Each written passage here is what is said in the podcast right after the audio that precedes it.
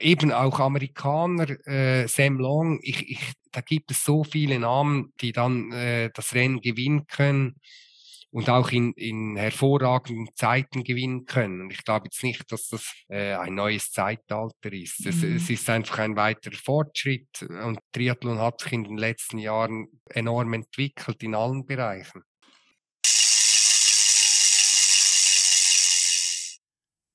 Tree Story. Menschen, Themen, Meinungen. Der etwas andere Triathlon-Podcast aus der Schweiz.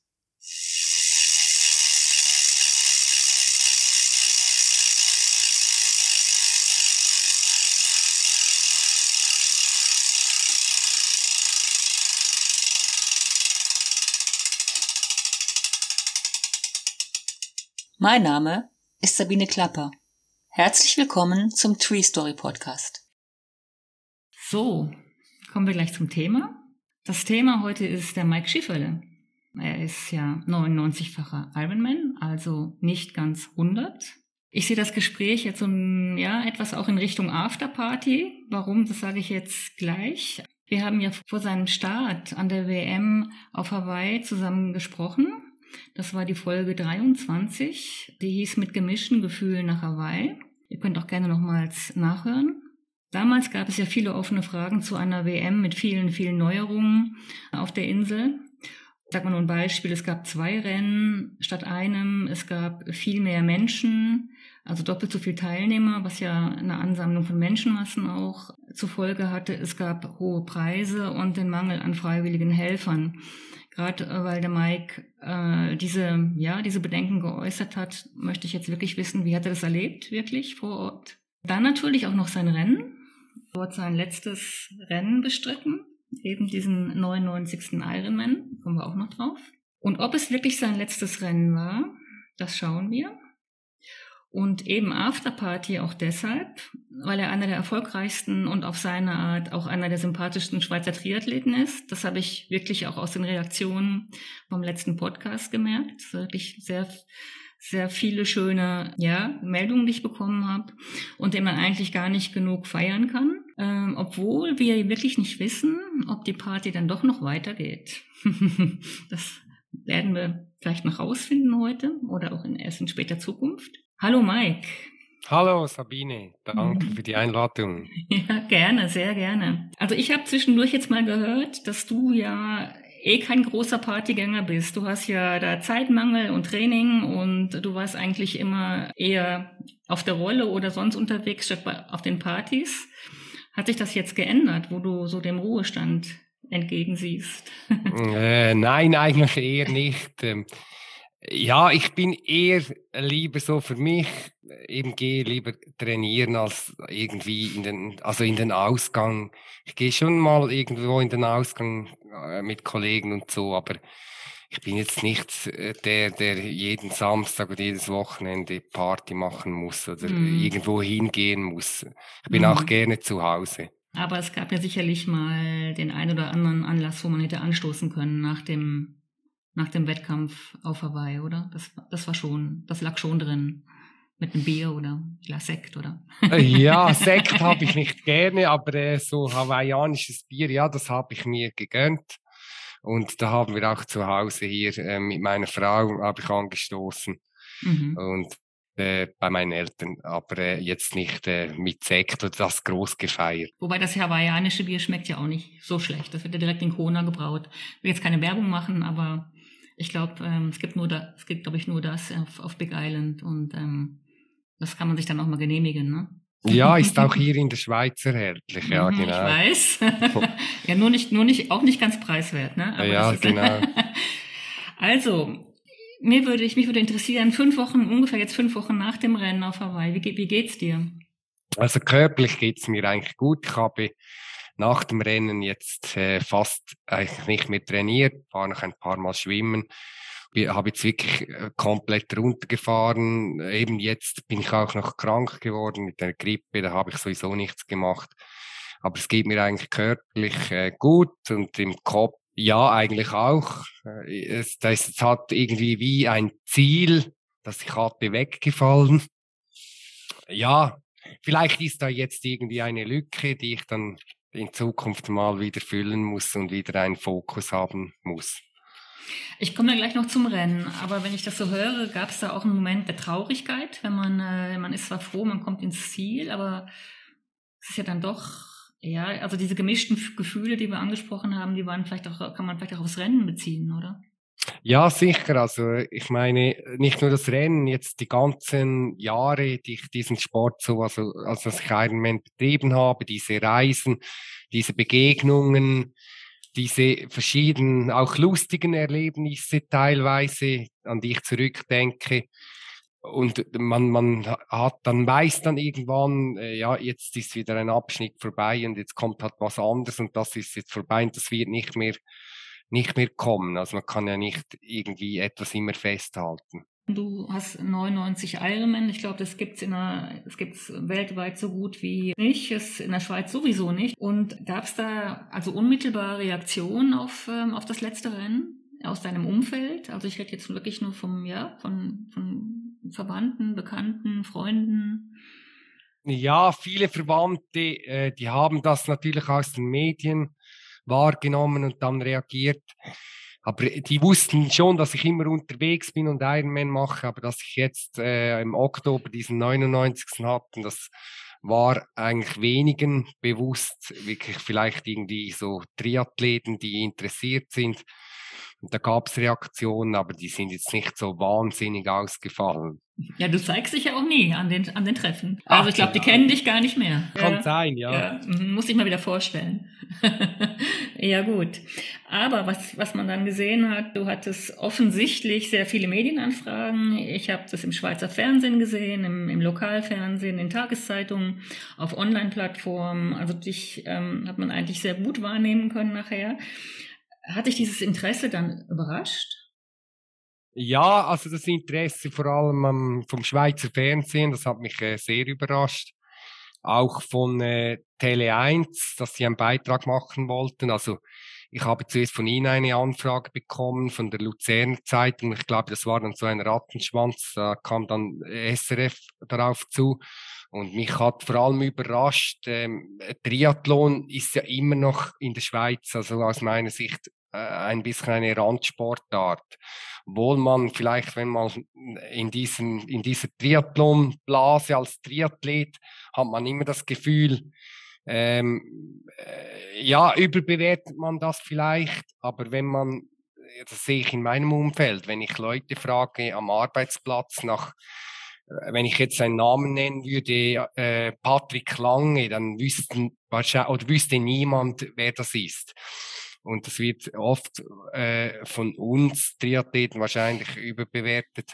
Und das hat mich wirklich überrascht, dass SRF äh, einen doch relativ langen Beitrag dazu machte. Mhm, mhm.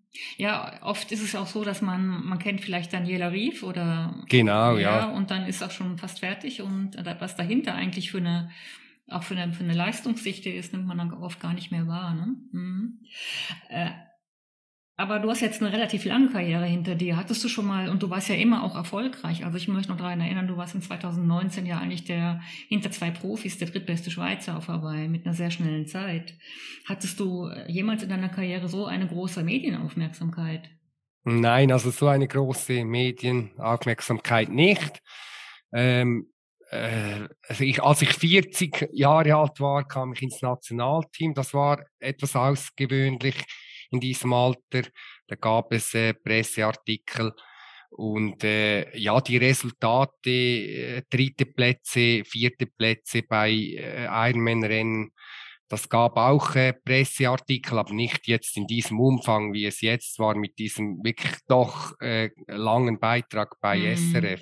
Ja, und es waren ja auch Home Stories, ne? Also richtig. Ja, genau. Mhm, ja, ja. Und dann habe ich auch aus diesen Beiträgen entnehmen können, dass deine Frau manchmal nervös wird, wenn du schon wieder in den ähm, in den möglichen Wettkämpfen 2023 dich informierst. Wie sieht das aus? ja, ich habe mal so herumgegoogelt, äh, habe ein paar Rennen angeschaut und dann ja, war sie ein bisschen überrascht dann. Aber ist jetzt nicht so, dass sie etwas dagegen hätte, wenn ich jetzt sagen würde, ich möchte jetzt dies oder dieses Rennen machen. Ich meine, sie reist auch gerne. Ja, äh, ja steht hinter mir, was ich mache. Das ist nicht so, dass sie da irgendwie äh, böse wäre auf das. Aber natürlich habe ich ein paar Sachen gegoogelt, aber ist jetzt nichts Konkretes. Ich habe mal Alcatraz äh, in San Francisco das Rennen angeschaut. Es hat mich interessiert, aber es ist, es ist relativ teuer, wirklich sehr teuer. Und ich habe mir das jetzt für momentan aus dem Kopf geschlagen. Ja, bei mir würde es schon scheitern, dass man so hoch vom, aus, dem, aus dem Schiff springen muss. Ne? Das ist relativ hoch, ne? Äh, ja, ich, ich habe gehört, es sei, glaube ich, gar nicht so ah, extrem schlimm. Ja. Aber mhm. ähm, wahrscheinlich nicht für jedermann. Auch ja. das Wasser ist, glaube ich, recht kalt. Und, glaube ich, auch schmutzig, habe ich gehört. Ne? Schmutzig also, und ja. hat, glaube ich, noch gewisse Tiere. Oh, ja, ja gut. Also gucken, wir mal, gucken wir mal, wie das ausgeht. Ne? Kommen wir mal jetzt wirklich zu Kona. Wie das Rennen selber. Wie war das für dich? Das Rennen selber habe ich eigentlich angenehm äh, wahrgenommen. Also das Schwimmen, äh, ja, Schwimmen und Radfahren waren wirklich toll für mich jetzt persönlich. Auch beim Radfahren konnte ich äh, meine Leistung abrufen. Ich hatte eigentlich nie eine Schwäche, hatte das Gefühl, ich konnte, äh, hätte eigentlich noch mehr drücken können in die Pedalen drücken. Ähm, das Laufen äh, war dann äh, für mich ja das, was ich erwartet habe mit, mit der Verletzung und der Hüfte. Ähm, da war ich persönlich etwas enttäuscht. Ich meine, als Athlet will man immer topfit an den Start gehen und möchte ähm, ja irgendwie äh, die Leistung so bringen oder ähm, sich verausgaben können, äh, dass man sagen kann, ich bin jetzt, ja, ich bin voll gerannt und nicht irgendwie aufgrund einer Verletzung einfach äh, quasi dahin marschieren. Und das war ein bisschen ein Wermutstropfen im Ganzen, ja. Aber dafür war die Zeit, also du offensichtlich bist du ja nicht gegangen oder hast dich irgendwie äh, oder allzu viel gegangen, würde ich mal sagen. Nein, zeitweise bin ich gegangen, aber äh, nicht mhm. allzu viel. Ich habe mich, ich, also das äh, Laufen war so ein, ein über den Marathon quälen von A bis Z, würde mhm. ich sagen. Also du hast ja gesagt in dem, in dem vorigen Podcast, man vergleicht sich ja immer mit früher, aber das muss ich ausblenden. Das ist dann doch nicht so einfach. Äh, ja, klar, ja. Also mhm. Eben, man, man will äh, fit sein. Und es ist halt immer, wenn man irgendetwas hat und dann schon im Vorfeld weiß, ja, da wirst du jetzt nicht irgendeinen Marathon in drei, zehn oder in drei Stunden laufen. Was du vielleicht könntest, wenn du optimal trainieren kannst, ohne Verletzungen. Und das ist dann irgendwie im Kopf, ja, schwierig, wenn du so in das Rennen hineingehst, weil es einfach nicht möglich ist, äh, diese Zeit zu laufen. Aber du eigentlich das denkst oder du eigentlich weißt, wenn du trainierst und trainieren kannst und alles optimal oder das meiste optimal läuft, dass das eben möglich wäre. Aber es ist nicht so, dass die Verletzung wieder also sich verschlimmert hätte oder auch Nein, überhaupt nicht. Gutes Zeichen eigentlich. Ja. Mhm. Mhm. Also du bist jetzt auch in dem Sinne beschwerdefrei, was das angeht? Ja, dann den Fuß merke ich eigentlich nicht mehr, wobei ich bin jetzt wirklich nicht mehr gelaufen und die Hüfte äh, merke ich im normalen Alltag auch nicht. Äh, es wird sich jetzt zeigen, wenn ich wieder anfange zu laufen. Also werde ich sicher sachte angehen und werde auch äh, vermehrt jetzt Stabi und Krafttraining machen für Rumpf und, und die Hüfte, ja. Mhm, mh, mh. Also ist es so ein bisschen schwierig zu sagen, du bist zufrieden. Also einerseits, andererseits mit dem Rennen. Ja, ich meine, es ist das letzte, also das letzte Rennen äh, mit diesen 99 und da, klar, da wünscht man sich, dass man, dass das Rennen einiger, also 100 Prozent gibt es nicht, aber einigermaßen, ähm, sage jetzt beschwerdefrei ins Ziel kommt und oder jetzt, äh, das Rennen bestreiten kann. Und das hätte ich mir eigentlich gewünscht, aber ich wusste das äh, Anfang Saison oder ab Mitte Saison schon, als ich in St. George war im Mai, da, da war es ähnlich und ich war mhm. schlussendlich war ich froh, dass ich überhaupt in Hawaii starten konnte. Zum Rennen nochmal selber. Äh, wie lief es denn mit der Verpflegung? Also es waren ja weniger Volunteers und es waren ja auch weniger Aid Stations. Hast du dich da anders orientieren müssen oder anders aufstellen müssen, was die Verpflegung unterwegs anging, sowohl im Laufen als auch im, ähm, also auf dem Bike? Ja, Ironman hat ja im Vorfeld das kommuniziert, dass es weniger Aid, Station ha Aid Stations hat, auf dem Rad und beim Laufen. Ich habe äh, dann überlegt, ob ich äh, da irgendetwas ändern soll, aber kam dann zum Schluss, ja, beim Radfahren, ich persönlich brauche eh nie so viel. Ich habe äh, meistens ein, Bid ein Bido, ein Bido mit Gels und das andere nehme ich von den Aid, Station, Aid Stations. Und ähm, das ging eigentlich auf dem Rad ganz gut. Das, das hat auch gut funktioniert und die Aid Stations waren auch gut besetzt.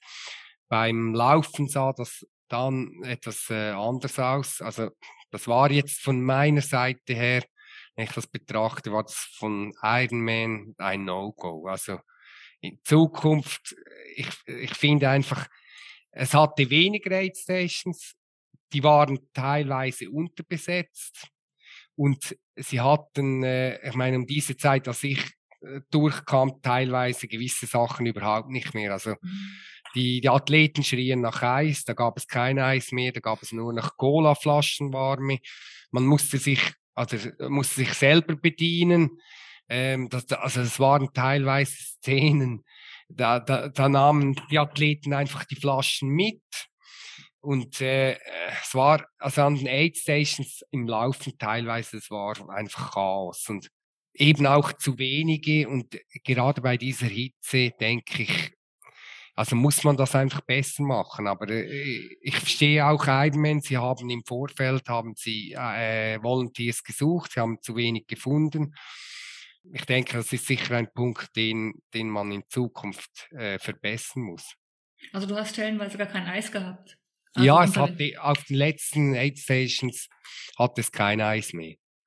Ja, das ist dann natürlich schon hart, ne? wenn man mal die Temperatur. Ja, vor allem eben, wenn die Aid Stations noch weiter auseinander sind, oder? Man, äh, also man weiß von den vorherigen Jahren, die Aid Stations waren immer top äh, ausgestattet. Und dann, dann kommst du und bist überhitzt und du freust dich, jetzt kommst du da zu dieser Aid Stations, nimmst Eis und gekühltes Cola und weiß ich jetzt was. Und dann stehen da äh, vielleicht drei, vier Volunteers, die anderen sind am Ausladen. Mhm. Und, und äh, dann musst du irgendwie selber so eine warme Cola-Flasche nehmen oder was noch übrig hat. Und ja, ich denke, für Leute, die dann wirklich am Anschlag sind, ist das äh, knallhart, ja. Ja, also das ist, ähm, das habe ich jetzt noch nie so gehört. Also das ist ja eigentlich ganz entscheidend, vor allen Dingen, um sich auch teilweise runterzukühlen. Also manche sind ja auf das Eis angewiesen. Weil genau. dann ähm, würde ich ganz gerne noch, ähm, bevor ich so auf das Gen Rennen generell noch äh, eingehe, doch nochmal dich persönlich auch fragen. Der, der, der Moment, wo du dann ähm, im Ziel gewesen bist. Du warst ja ohne deine Familie da. Und dann kommt man, kommt man äh, ins Ziel, an, eigentlich am, am schönsten Ort der Welt, am besten Rennen der Welt, wo man sich vorstellen kann. Und beendet seine Karriere und dann ist, dann steht man da. Kannst du das beschreiben? Was war da mit dir? Äh, ja, dann, äh, dann kommt man dort in den Athletengarten. Ähm, setzt sich mal hin äh, und denkt mal über das Ganze nach, lässt irgendwie alles über sich ergehen, ist todmüde und äh, genießt vielleicht dann später ein Stück Pizza und ein, ein Cola oder sonst was. Und äh, ja, tauscht sich dann auch mit Athleten aus. Also ich, ich kannte da auch Athleten, die dann dort im Zielbereich waren. Mm. Aber es ist schon, ist natürlich, wenn die Familie da ist, ist logisch. Das ist ähm, ein anderes Erlebnis, ja. Ja, aber du hast es ähm, dann mit dir selber gefeiert, ne? Das muss man ja auch können, ne? Hm, ja, ja, gefeiert, ja. Jetzt warst du ja selbst in einem Rennen, wo ich will jetzt mal nicht übertreiben, wo Geschichte geschrieben hat. Ich habe das nochmal jetzt ganz kurz angeschaut. Der Altersdurchschnitt der Top 3 im äh, 2019 war 37,3. Also das waren Frodeno, O'Donnell und Kindler. Wir hatten im 2022 mit Eden, Laidlaw und äh, Blumenfeld ein Alter von, ein Durchschnittsalter von 25,6 Jahren. Wie hast du das jetzt wahrgenommen, dieses Rennen? Ich bin noch so im Sport, ja, mit der, mit der Haltung aufgewachsen, dass ein Aus, eine Weltklasse Ausdauerleistung braucht, so sagen mal, das haben wir immer gesagt, früher so zehn Jahre Aufbauarbeit war, wenn man auch redet von einem Marathonläufer oder vom 10.000 Meter Läufer und das gleiche im Triathlon, das ist auch eine Ausdauersportart. Das heißt, man muss aufbauen, oder? Ja, und zwar über, über Jahre. Also diese Leistung kommt nicht von heute auf morgen. Kam es bei den Athleten auch nicht, aber äh, sie sind doch wesentlich jünger als das, was vorher war. Also ich denke halt, also früher war die Meinung halt, dass man zuerst kurze Rennen absolviert und dann später irgendwie 30, 35 dann mal auf den Ironman wechselt. Ich glaube, das Bewusstsein hat sich mit den Jahren etwas geändert, weil äh, diese Jungen halt auch mit diesem, äh, mit diesen Langdistanzen aufgewachsen sind. Früher war, war ein Ironman, ich weiß noch, den ersten Ironman, das war etwas völlig, ähm, die Distanzen waren völlig etwas Außergewöhnliches. Und heute, äh, ja, heute eben kannst du jedes Wochenende praktisch fast ein Ironman irgendwo machen. Und mhm. ähm, ich, ich glaube auch, es hat, das Training und alles hat sich eben auch verändert und es gibt Athleten, die äh, setzen nur noch auf 73 und nur noch auf Ironman und das sind eben auch teilweise junge Athleten, wie Sam Long zum Beispiel, ja, und dann gibt es vielleicht noch die ältere Generation wie O'Donnell, der im Weltcup gestartet ist und dann diesen Weg gemacht hat. Aber ich glaube, in Zukunft wird es beides geben. Diese jungen Athleten, die es voll auf den Ironman oder die 73 setzen und diese Athleten, die halt vom Weltcup kommen und dann versuchen, äh, beim Ironman Fuß zu fassen. Und dann gibt es äh, noch die Norweger, die einfach switchen können und mal äh, äh, olympische Rennen machen und dann äh, wieder für den Ironman trainieren. Aber es, äh, Christian Blumenfeld und Gustav Iden haben ja angekündigt, dass sie nächstes Jahr Hawaii auch nicht machen und sich auf die olympische Distanz konzentrieren. Aber ich glaube, das ist halt mit der Zeit so gewachsen, dass halt jetzt, dass es nicht mehr das völlig abnormal ist, so ein Ironman und dass halt äh, das auch mit jüngeren Jahren praktiziert wird. Mhm. Und die Breite ist auch viel größer geworden. Äh, früher, da kannte man so, äh, ja, so 10, 15 Profis, die waren dann immer irgendwie, wenn einer irgendwo an einem Rennen gestartet ist, von diesen Guten, dann wusste man, ja, der wird wahrscheinlich gewinnen, so ein Faris al-Sultan. Und, und heute ist so an, bei diesen Rennen, da, da sind mindestens immer fünf bis zehn oder noch mehr, äh, bei de, die die Möglichkeit haben, das Rennen zu gewinnen. Mhm. Nicht nur in Hawaii, auch bei anderen. Und, und teilweise sind das eben auch sehr junge Athleten. Und ich glaube, da ist die Breite viel größer geworden mhm. im Spitzenbereich. Und du hast gerade noch was Interessantes gesagt, und zwar das Training hätte sich auch verändert. Äh, was, was hast du beobachtet? Du bist ja, du bist ja, das muss man ja auch noch sagen, du bist ja noch Coach auch noch. Mhm. Und ähm, das, das gibt einem ja dann vielleicht auch als Coach zu denken, oder? Was, was macht man? Oder, oder wie, wie macht man weiter? Ja, ich glaube, früher, also das sieht man auch bei Dave Scott, Mark Kellen, da äh, hat man viel auf Umfang den Fokus gelegt und heute mehr auf Qualität, aber auch verschiedene Faktoren wie Regeneration. Man praktisch jeder Profi macht ein, äh, geht in den Windkanal. Man schaut mehr auf die Ernährung, wie die Energiebereitstellung. Das sind verschiedene Faktoren. Dann natürlich das Material, Schuhe und so weiter. Und ich glaube, das bietet halt die Möglichkeit, dass man sich, äh, dass man schnellere Zeiten zum Beispiel läuft, aber dass man auch sich schneller erholt mhm. und halt wieder früher trainieren kann, qualitativ besser trainieren kann und eben diese Riesenumfänge äh, nicht braucht. Und gehst du mit, mit, deinem, mit deinem eigenen Training oder, oder auch mit dem Training für deine, für deine Athleten auch in die Richtung? Oder? Ja, ich denke, also auf die Ernährung, wenn ich von früher denke, in meinen Anfangsjahren, da habe ich einfach Carboloading betrieben, da war es egal, da Muffin da und äh, Pommes da und äh, Spaghetti und weiß der Teufel alles was, einfach mhm. reinbuttern vor dem Rennen. Und heute gehe ich viel bewusster mit dem um und schaue wirklich, was ich vor dem Wettkampf nehme, aber was ich auch allgemein, wie ich mich ernähre. Mhm. Das war äh, früher nie so der Fall. Also es wird alles so, ähm, ja, jeder Bereich wird praktisch optimiert, ne? Mhm, genau. Jetzt waren die Zeiten ja ultra schnell. Also man hat ja schon gedacht, was, was ist der Frodeno 751, glaube ich, in 2019. Jetzt haben wir eine, eine 47 Stunden vom Eden. Das ist ja eine, eine richtige Hausnummer.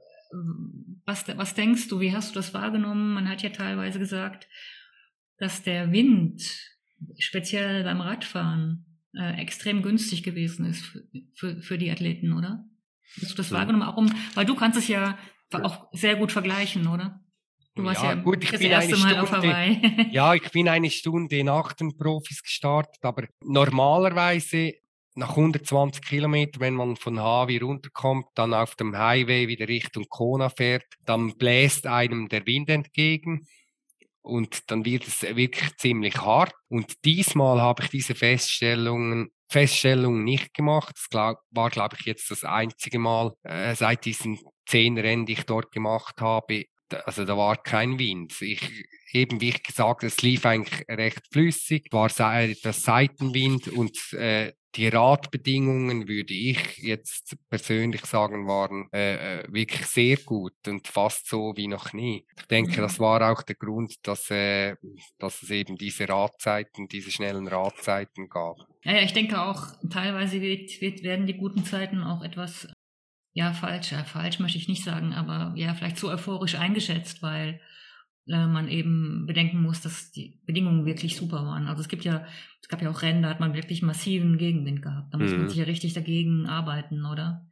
Und das äh, war, war jetzt eigentlich 2019, glaube ich, auch schon nicht der Fall. Aber jetzt, wie du auch sagst, das waren wirklich idealste Bedingungen. Ja. Jetzt sagt man ja immer, dieses Rennen, wo du auch daran teilgenommen hast, hat ein neues Zeitalter im Triathlon ein, eingeleitet. Bist du da auch so euphorisch oder hast du das irgendwie, bist du ins neue Zeitalter gefahren oder mit ins neue Zeitalter gefahren oder gelaufen, geschwommen? Äh, ich glaube, ich will jetzt nicht von neuem Zeitalter sprechen. Also, wie ich vorher schon gesagt habe, ich glaube einfach, die Spitze ist viel breiter geworden, kompakter und ähm, ja, diese beiden Norweger, die sind irgendwie so ein, ein Stern am Himmel, wo sich wahrscheinlich jeder irgendwie daran misst. Ich finde das auch gut. Ich finde die beiden Typen auch, äh, ja, was ich so beobachte, ich finde das noch cool, wie sie das machen. Und aber ich glaube jetzt nicht, dass das irgendwie ein neues Zeitalter ist. Ich meine, mhm. nächstes Jahr eben werden diese beiden nicht mehr dabei sein. Dann kommt wahrscheinlich wieder Jan Frodeno, wird versuchen, das Rennen zu gewinnen. Aber da, da wird es äh, sehr viele junge Athleten haben, auch deutsche Athleten, zum Beispiel Frederik Funk oder so. Oder Mika Not, wenn er, wenn er auf Hawaii Genau, also äh, eben auch Amerikaner, äh, Sam Long, ich, ich, da gibt es so viele Namen, die dann äh, das Rennen gewinnen können und auch in, in hervorragenden Zeiten gewinnen können. Ich glaube jetzt nicht, dass das äh, ein neues Zeitalter ist. Es, mhm. es ist einfach ein weiterer Fortschritt und Triathlon hat sich in den letzten Jahren enorm entwickelt in allen Bereichen. Dann hattest du ja noch eine Begegnung mit dem Christian Blumenfeld, glaube ich, ne? Und der wollte unbedingt ein Selfie mit dir, oder?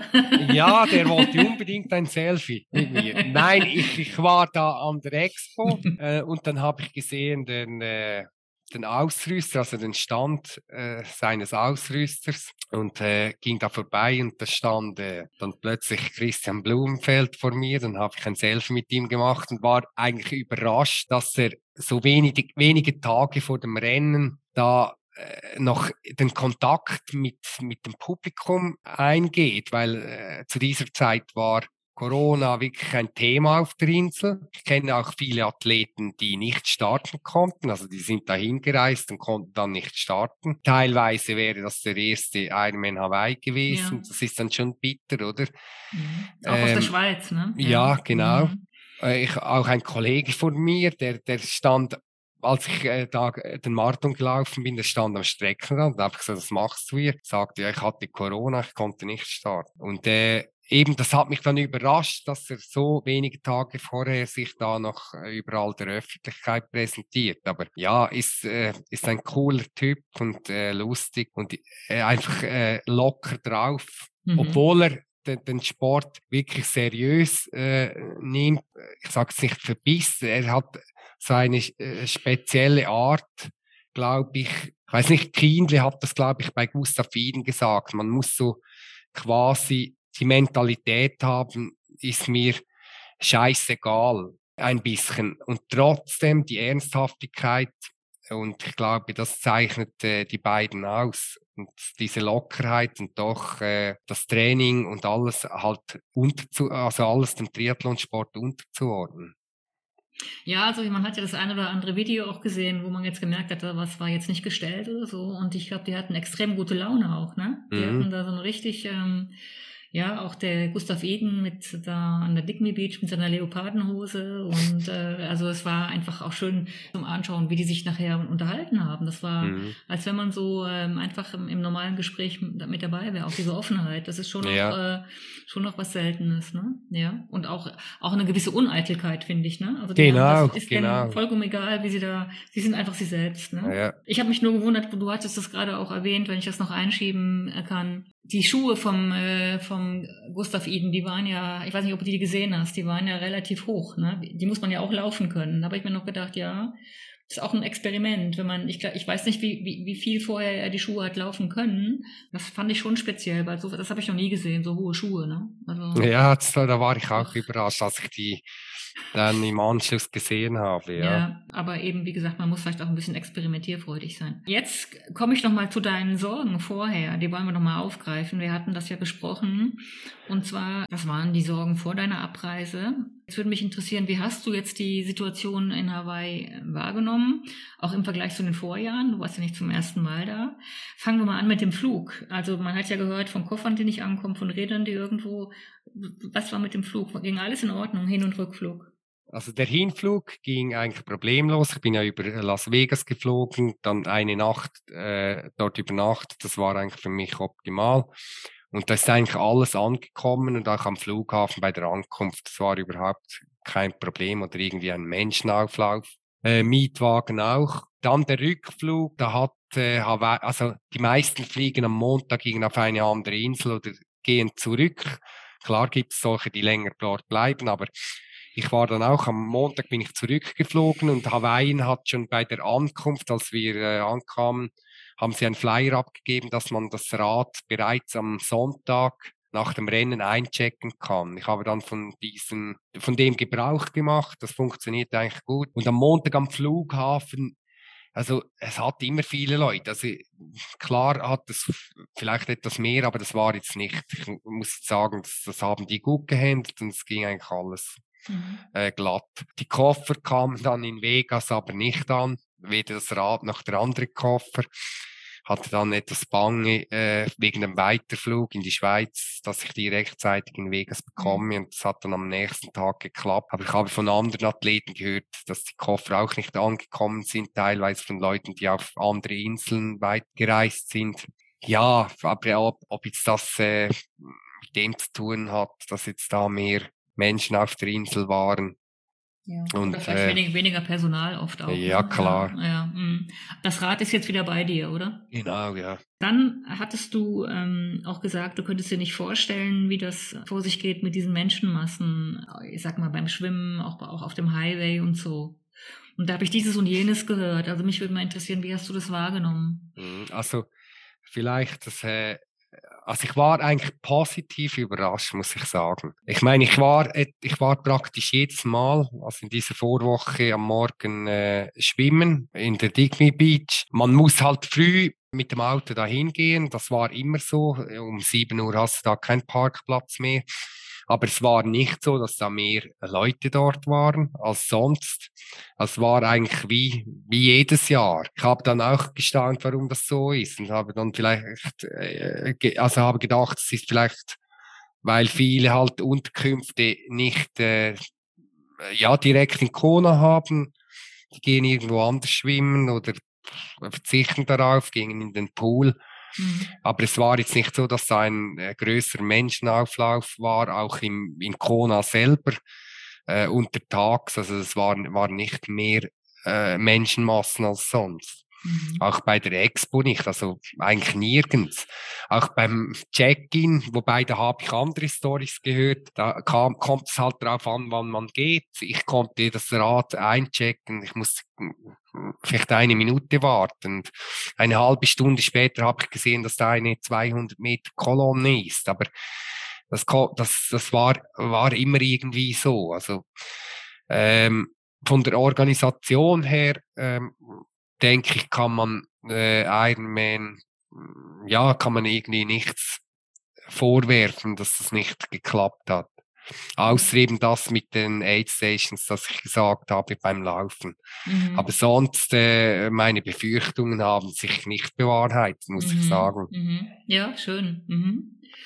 Und dann hatten wir noch gesprochen ähm, über die zwei getrennten Rennen. Also ich glaube, ich weiß nicht, ob äh, wie du das jetzt im Nachhinein siehst. Also am Donnerstag die Frauen und am Samstag die ähm, die Männer. Hast du dazu eine Meinung oder? Ja, also ich finde es habe es schade gefunden, aber das war jetzt dieses Jahr wahrscheinlich nicht äh, anders möglich, dass am Donnerstag auch noch Männerkategorien mhm. gestartet sind. Es wird nächstes Jahr anders, also es startet am Donnerstag einfach alle Frauen und dann am Samstag alle Herren. Ich war da irgendwie auch geteilter Meinung, ob das gut ist. Ich meine, für mich ist immer noch äh, dieser Massenstart äh, mit dem Kanonendonner und das, das ist für mich immer noch das, das, das äh, ja, das war, aber von dem muss man sich verabschieden. Das ist auch bei den anderen Ironman-Rennen nicht mehr so mit den äh, Rolling Start. Im Nachhinein muss ich sagen, war es cool, dass ich am Donnerstag das Frauenrennen vor Ort schauen konnte. Also ich war bei der Radstrecke, ich war auf der Laufstrecke. Äh, ich habe dann gedacht, cool wäre noch, wenn ich am Donnerstag starten könnte. Mhm. Dann hast du irgendwie das hinter dir, kannst relaxen, am Samstag das äh, Profirennen der Männer anschauen. War jetzt halt umgekehrt, aber ja, mich hat jetzt das nicht gestört und ich finde es äh, äh, eigentlich eine gute Sache, ja. Hm. Ja, es war nur vielleicht, dass man, wenn man den Anspruch hat, dass man die, die ganzen AK-Männer natürlich nicht hat unbedingt vergleichen können. Genau. Also, ich weiß jetzt auch nicht, ähm, der eine oder andere legt vielleicht Wert drauf. Also ich kann mir schon vorstellen, dass das so für Datenfanatiker ja. schon noch interessant gewesen wäre. Aber ja, man kann nicht alles haben. Ne? Ja, also dein Fazit ist eigentlich von diesem, von diesem Kona 2022, wie ich das so höre, durchaus positiv, ne? Ja, du, hast, also du hast mich im ersten Podcast mal gefragt, ja, würdest du wiedergehen? Dann habe ich ja gesagt, ja, ich, ich schaue jetzt mal, wie das wird. Ich war dann sehr skeptisch, aber jetzt im Nachhinein muss ich sagen, ich würde eigentlich wieder dahin gehen, weil es, es, es war eigentlich gut. Das Einzige, was ich halt kritisiere, kann halt Ironman bedingt was dafür, sind die Unterkünfte die Preise. Das wollte ich noch drauf kommen, ja. Mhm. Und die sind, also die sind einfach, ich habe andere Stimmen gehört, aber ich weiß nicht, wo, wo auf welchen Plattformen die schauen, aber da, da kann jeder äh, drauf schauen. Die sind einfach massiv höher. Äh, außer man bucht jetzt schon irgendwas, aber ich habe jetzt mal auch so geschaut, also jetzt sind die Preise schon recht hoch. Ja, das ist das, das einzige, also das einzige, äh, etwas vom Negativen und vielleicht halt, dass es auch auf dem Highway die Woche durch mehr Verkehr hat. Das habe ich auch wahrgenommen beim Radfahren. Das ist nicht gemütlich, aber sonst ähm, mit diesen zwei Tagen und ja, mit den, mit den Leuten, das hält sich alles in Grenzen. Also das ist nicht irgendwie, dass das, dass das nicht geht. Wobei man ja auch sagen muss, dass die, dass die Preiserhöhung für die Hotels und die Unterkünfte sich ja praktisch nur auf die Woche beziehen äh, oder die, die, die zwei, drei Wochen während der, der WM. Also vorher und nachher äh, sind es eigentlich wieder fast normale Preise. Mhm. Und ja. ähm, das ist dann schon irgendwie, ja, hm, ich weiß nicht, ob das früher auch so krass gewesen ist. Also sie waren sicherlich immer etwas höher, aber die Unterschiede waren nie so groß. Ne? Ja, also genau. Also es gab ja immer eben äh, Hauptsaison, aber dann gab es noch die Saison während dem Ironman, wo halt alles nochmal teurer war, aber äh, nicht in diesem Umfang, ja.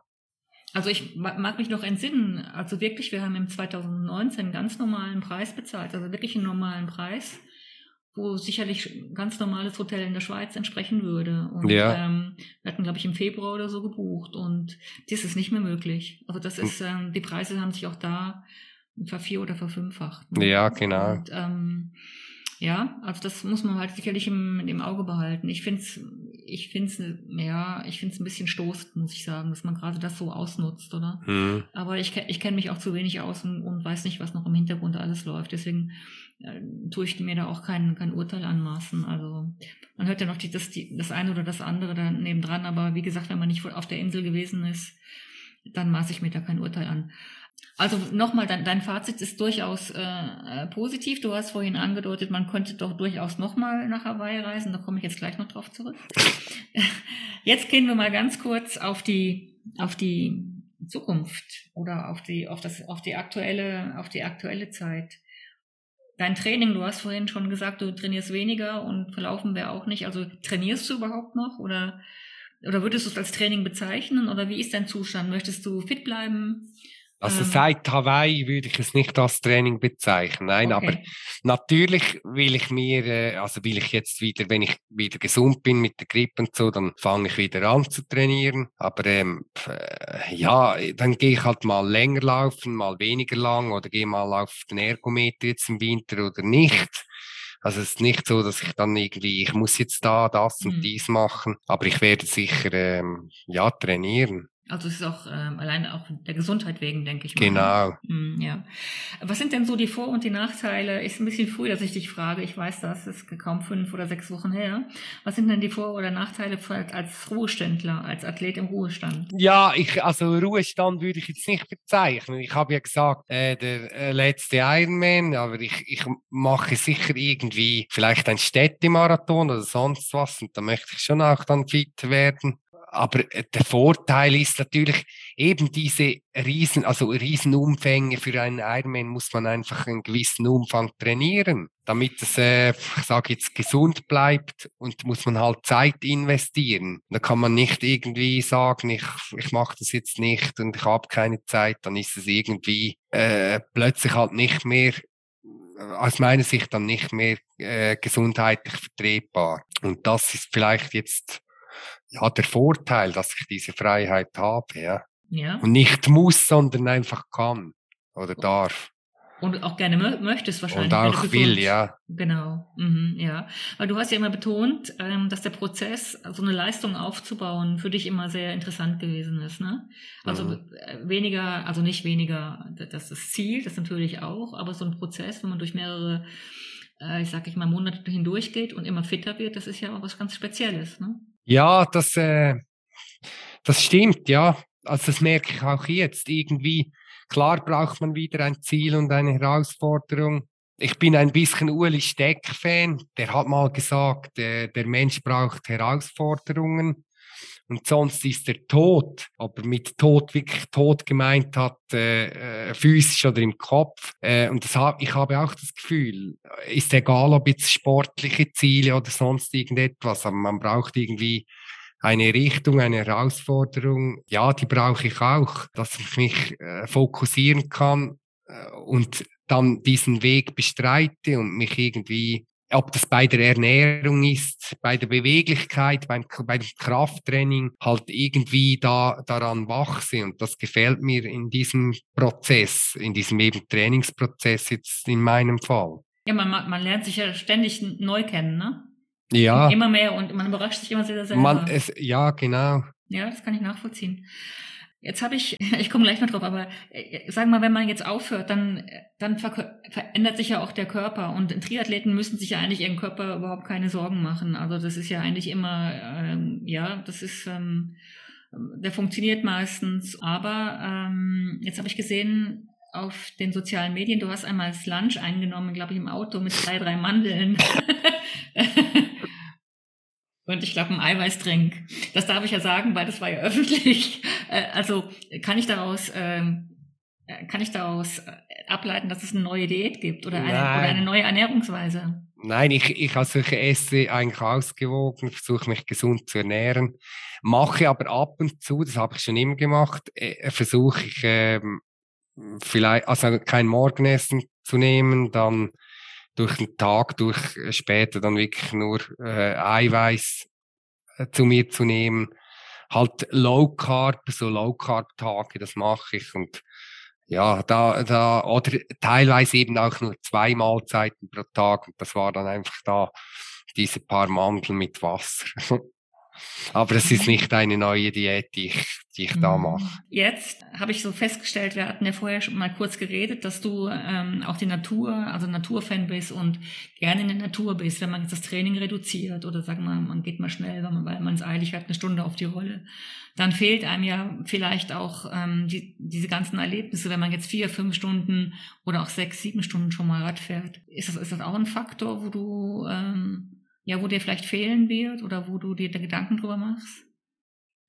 Ja, momentan nicht.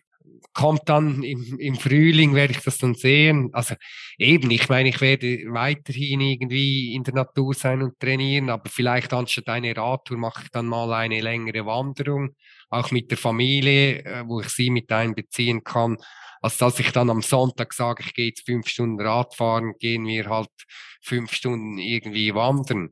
Mhm. Also äh, glaub, denke ich jetzt nicht, dass mir da irgendetwas fehlen wird. Du hast das jetzt vorhin schon angedeutet, es gibt ja Wettkampfalternativen zum Triathlon. Und du, ich habe jetzt gemerkt, da ist schon das eine oder andere, hast du jetzt schon erwähnt. Also siehst du es auch eher so, dass wenn du Wettkämpfe machst, dann auf Alternativsportarten oder, oder auf Einzelsportarten laufen oder vielleicht mal ein Radrennen oder was weiß ich zurückgreifst oder? Ja, äh, Triathlon äh, gefällt mir nach wie vor, dass ich vielleicht Zukunft oder nächstes Jahr mal einen Halbironman irgendwo mache, wo ich nicht allzu weit hinfahren muss. Zum Beispiel Kraichgau ist mir gerade im Kopf mm. oder aber sicher auch irgendwie ein, so Marathons, vielleicht auch mal ein Traillauf ja, irgend sowas äh, sicherlich, aber ja, mhm. mit, äh, mit äh, relativ wenig Ambitionen. Und ich habe auch gesehen, dass du noch schwimmst, ne? Also die meisten Triathleten hören ja, wenn sie aufhören oder weniger machen, zuerst mit dem Schwimmen auf.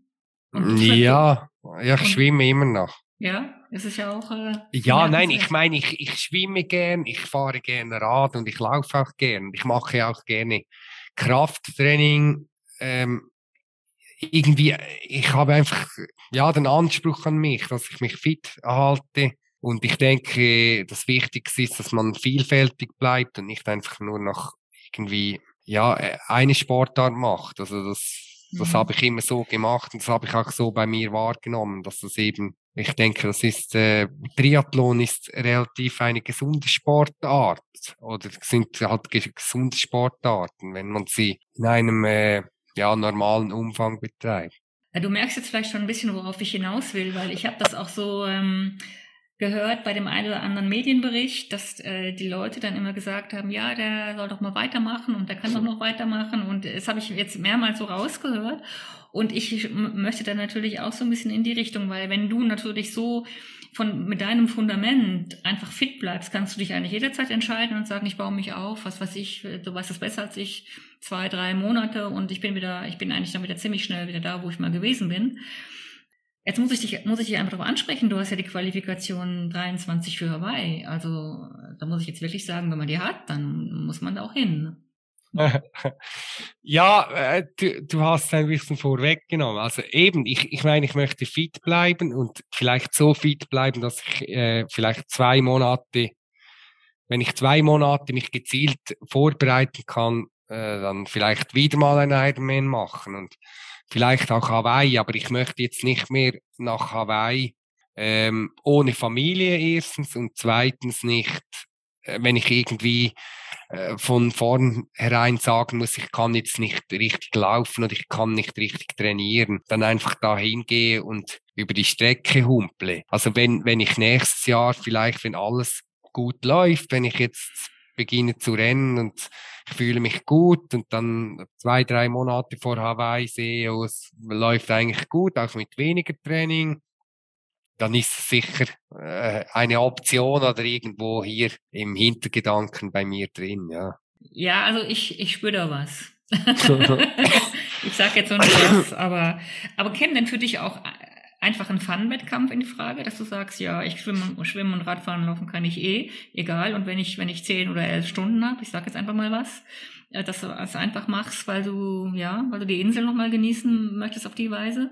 Oder bist du zu sehr, du bist ja auch mal Profi gewesen, bist du da zu sehr äh, in, in dem alten Muss, also in dem alten, mhm.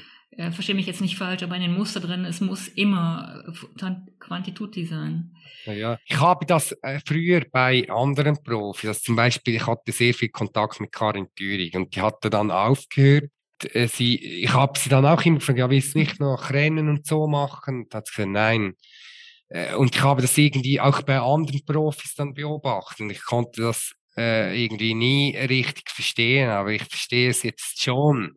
Ja, dass ich jetzt nach Hawaii, Hawaii nicht, da würde ich jetzt nicht einfach hingehen und einen Fun-Wettkampf machen.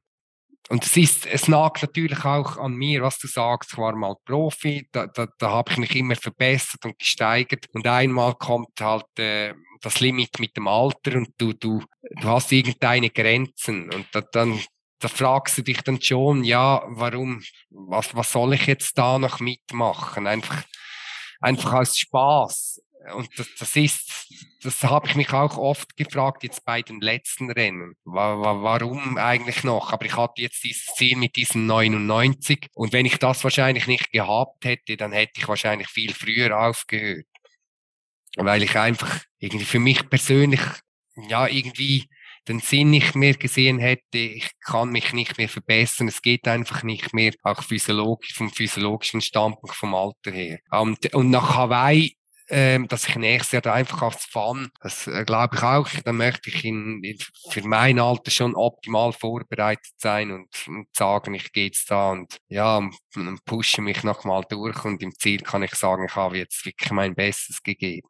Obwohl die, die Konkurrenzsituation in der, du bist in AK 50, glaube ich, ne? Dann 50, dann ja. 50, die wird ja auch nicht einfacher, ne? Die sind ja teilweise noch sehr, sehr gute Zeiten. Ja, genau. Das sind, äh, ich habe jetzt auch äh, dieses Jahr auch bei den 45 hat es ehemalige Profis, also viele, äh, die da teilnehmen. Aber äh, klar, das ist auch eine Challenge und es wäre irgendwie sicher ein Gedanke wert, da vielleicht teilzunehmen. Ja, aber ich würde mal sagen, wir lassen uns überraschen, oder? Ja, schauen mhm. wir mal. Und ich würde, äh, um vielleicht ein Schlusswort zu finden, ich würde auch noch sagen, wenn man nicht ganz 100 ist, dann kann man ja auch eigentlich machen, was man will, ne? Ja, das ist das Schöne. Genau. ja. ja, Mike, wie auch immer. Ich, äh, ich glaube, äh, wir werden dich in der einen oder anderen Form sicherlich noch sehen, aber ich fand das Gespräch, ich habe gesagt Afterparty und ich stoße, wir sind online, muss ich sagen heute, ich stoße trotzdem nochmal und darf dir einfach nur das Beste für dich und deine Familie äh, wünschen und dass du alles, was du jetzt anpackst, dass du so rauskommst, wie du dir die Ziele gesetzt hast. Ja, vielen Dank. Danke mhm. vielmals. Mhm, ja. Wünsche dir auch alles Gute. Dankeschön. Danke, Mike. Ciao zusammen. Ciao.